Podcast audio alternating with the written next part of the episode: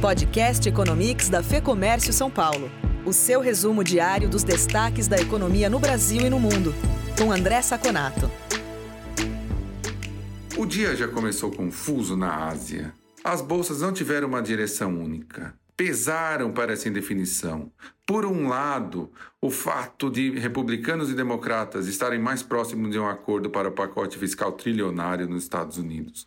Mas, por outro, o recrudescimento das tensões entre China e Estados Unidos, novamente com declarações fortes do lado dos Estados Unidos de que vão novamente punir empresas chinesas, não deixou que as bolsas fossem para uma direção só. Na Europa, notícias ruins do Banco da Inglaterra.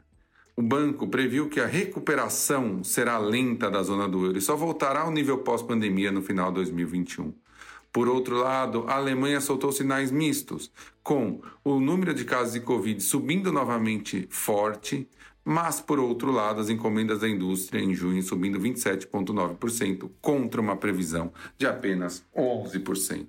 Mas os dados negativos foram mais fortes e as bolsas na Europa fecharam no negativo. Nos Estados Unidos, dois dados bons fizeram que as bolsas ficassem no campo positivo. Os pedidos de seguro-desemprego ficaram em 1,18 milhões na semana, contra uma previsão de 1,42 ponto muito positivo. E por outro lado, a proximidade do acordo entre republicanos e democratas para o pacote que vai passar de um trilhão de dólares também deixou o mercado animado. Assim, Dow Jones subiu 0,68 e Nasdaq subiu 1%, passando dos 11 mil pontos e marcando nova máxima histórica.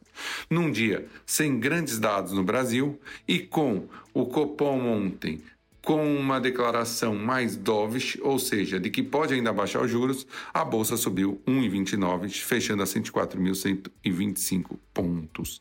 O dólar também respondeu a essa possibilidade de mais cortes de juros do Copom na próxima reunião. Fechou em alta de 0,93% a R$ 5,31.